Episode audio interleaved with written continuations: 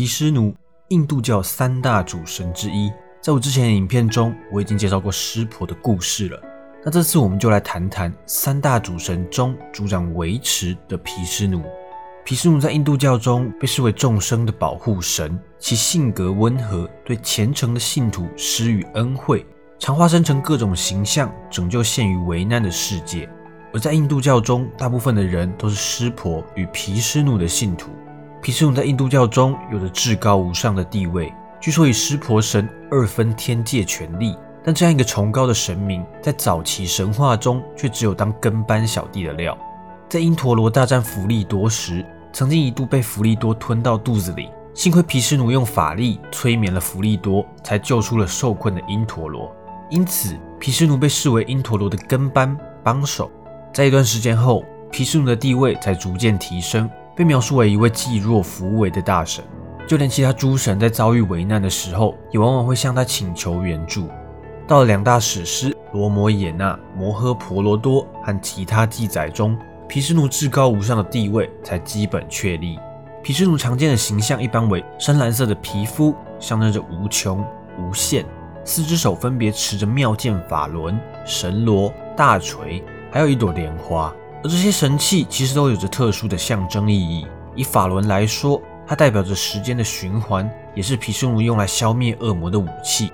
而法罗代表的是神圣声音，Om；大锤代表的是智慧的力量，或是时间的力量，也被认为用来惩罚那些不合规律的事物。莲花则是代表宇宙的显化，那些绽放的花瓣从无穷无尽的因果中绽放着所有的荣耀。在不同的形象中，会有金翅鸟大蛇。妻子为吉祥天女，在毗湿奴派的神话中。宇宙还是一片虚无，什么都没有的时候，毗湿奴也还在沉睡之中，在宇宙之海上漂浮。不知道过了多久，沉睡的大神终于在一个特殊的时刻苏醒了，而在他的肚脐长出了一朵莲花。随着莲花现身的是现今三大主神之一的梵天。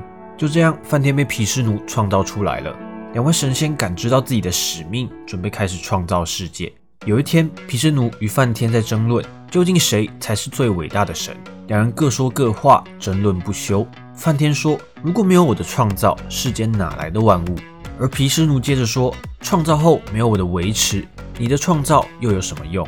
与此同时，一根前所未见的巨大黑色火柱挡在两位大神面前。这根火柱直通宇宙的边际，熊熊的火焰好像要烧毁宇宙。两位大神大惊失色，于是就决定。不如我们分头寻找这根火柱的源头，先找到的人就是最伟大的神——创造之神梵天，化身为一只天鹅，而毗湿奴则化身为一只野猪。两人分别往火柱的两端出发。梵天的天鹅飞了一千年，毗湿奴的野猪也往另一个方向跑了一千年，但都没有找到尽头。于是只好再花一千年，疲惫不堪地回到原点。当两位大神在原点相遇时，却发现湿婆出现在他们面前。原来这根雄伟的黑色火柱是湿婆的邻家，也就是湿婆神的那一根。茫然的湿婆回答：“啊，原来你们在找我呀！”两位大神沉默不语，只好面带微笑，默默的走了。关于这个故事的结尾，其实有很多种说法。不过其实意思都是一样的，这根神秘的黑色火柱都是湿婆神的邻家。关于邻家的故事，可以点击右上角的资讯卡来去观看我之前的影片。提到毗湿奴，就不能不讲讲十大化身的故事。毗湿奴身为维持之神，拥有许多的化身，化身的种类和数量在不同的资料中有些微的差异，不过基本上大同小异。这十大化身的第一个就是一条叫做马特斯亚的灵鱼。在世界的早期，有一位叫做维瓦斯瓦特的，他是人类始祖魔奴。有一天呢，他在岸边洗澡，一条小鱼向他游了过来。因为害怕被大鱼吃掉，所以希望维瓦斯瓦特可以保护他。于是维瓦斯瓦特就把小鱼带回家，放在小罐子里养着。很快的，这个罐子就装不下小鱼了。于是维瓦斯瓦特换了个更大的罐子，但小鱼长得很快，没多久罐子又显小了。就这样接连换了好几次的罐子，小鱼也不小了。希望维瓦斯瓦特把它放回海里，并为了感谢魔奴的关照，告诉了他一件事。什么事情呢？鱼说：“马上就要有大洪水了，你快去准备一艘大船、植物种子和成对的生物，到时候会有一条大鱼来拯救你们。”说完就走了。过了不久，大洪水果然来临，毗毗湿奴化身的鱼拖着大船到安全的地方，人类的血脉才得以保存。二，一只叫做巨力魔的海龟，在众神与阿修罗合力寻找不死药的时候，皮湿奴化身为一只海龟，当做搅拌棒的支点，最终合力把不死药给找到。关于这个故事，可以去看看我阿修罗的影片，故事真的蛮精彩的。我会把资讯卡放在右上方，有兴趣的可以去点来看看喽。第三个，一只名叫法罗喝的野猪。在往事书中说到，有一个叫做金木的，原本是毗湿奴天宫的门卫，但因为惹怒了仙人而被诅咒，失去神职，被贬下凡间。之后，金木以阿修罗的身份转世，但转世后仍不改本性，在人间到处作恶，烧杀掳掠，并将大地拖至海底。毗湿奴为了拯救世界，化身为野猪，与金木打了一千年，最后终于诛杀金木，并用野猪的獠牙把大地重新拱回原来的位置。而毗湿奴的这个化身还有一个特别的称号，叫做猪头大圣。第四个，一位名叫纳罗辛哈的狮面人，这个化身的由来为前个化身的延续，和金木一同被贬下凡间的，还有一个叫做金床的，他与金木被贬的原因相同，都是因为惹怒了仙人，也同样以阿修罗的身份转生。看到自己的兄弟被杀，金床打从心底开始憎恨毗湿奴。于是开始下定决心修行，希望得到梵天的祝福。不让人意外的，梵天被感动了。于是梵天就来到他身边，问他想要怎么样的祝福。金床说：“我想要不死。”梵天听了则表示他无法实现违背宇宙法则的愿望。于是狡猾的金床埋了个心眼，希望梵天让他不在白天死，不在晚上死，不在屋内死，不在屋外死，不在天上死，不在地上死，不被人杀死，不被天神杀死。不被任何武器杀死。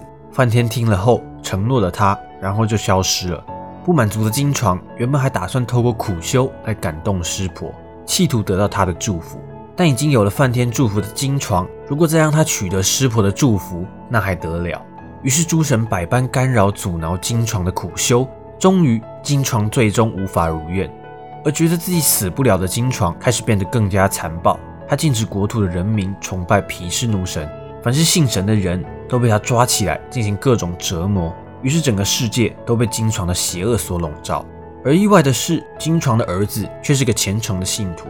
在父亲多次与儿子劝说未果的情况下，残暴的父亲竟对儿子起了杀心。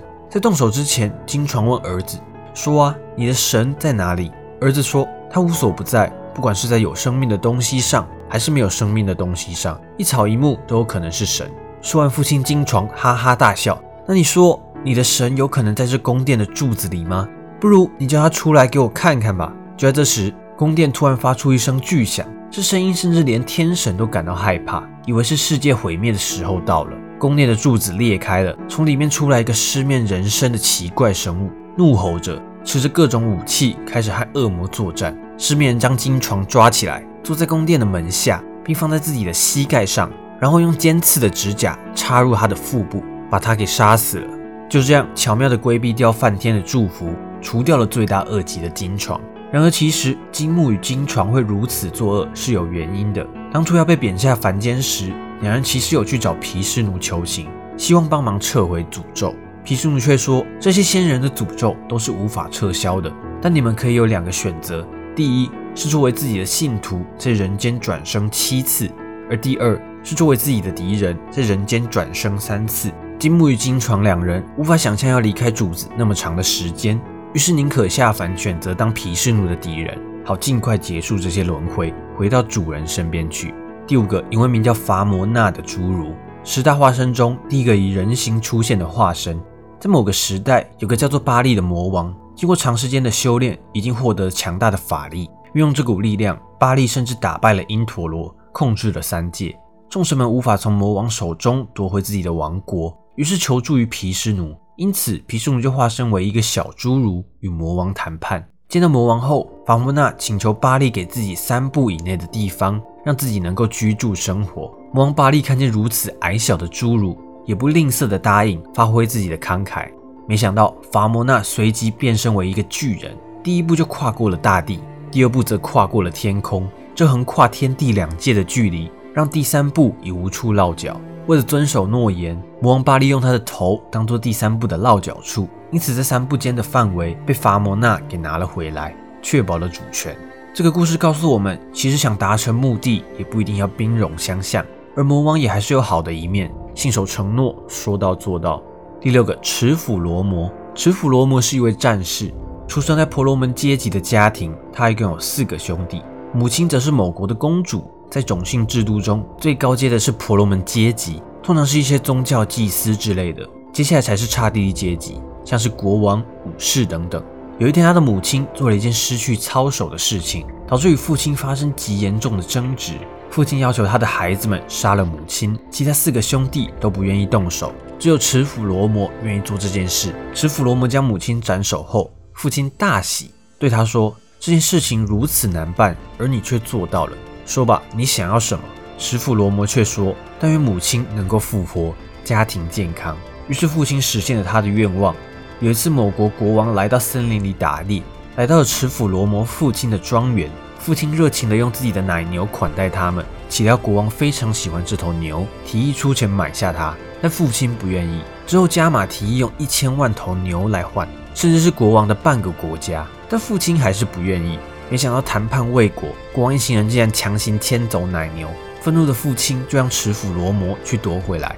持斧罗摩为父亲浴血奋战，杀了国王与许多王子，之后终于将奶牛带了回来。可是，在这之后，这个国王的一些后裔偷袭了他们的庄园，父亲因此死去。在持斧罗摩回来后，母亲告诉他一切的真相后，就自焚，随着父亲离去。暴怒的罗摩发誓报仇，费尽全力消灭了整个王国，战场的鲜血甚至流满了五座湖泊。这个故事反映了早期刹帝利与婆罗门。这两个阶级的利益冲突，也给人一种单靠教育、压力与宽恕是无法让邪恶的人改正的，唯有透过持斧罗摩的暴力消灭，才能清除世界的罪恶的观念。第七个，罗摩，一个王子在外流放游历的故事，最后为了营救妻子西多，击败魔王，火烧魔君本营的故事。关于较为深入的内容，可以点击右上角的资讯卡观看那支影片。第八个黑天魁师那，传说某国国王残暴不仁，皮斯奴的这次化身就是为了除掉这位暴君。但早在皮斯奴降生前，国王就已经得到预言，说会被某人的儿子杀死。所以每当黑天的生母生下一个小孩，国王就会立刻下令杀掉。当黑天出生后，他的父亲立刻将他送给牧民抚养，这才逃过一劫。黑天在河边长大，还因此学会了牧牛。在黑天长大后，也顺利的完成除去暴君的使命。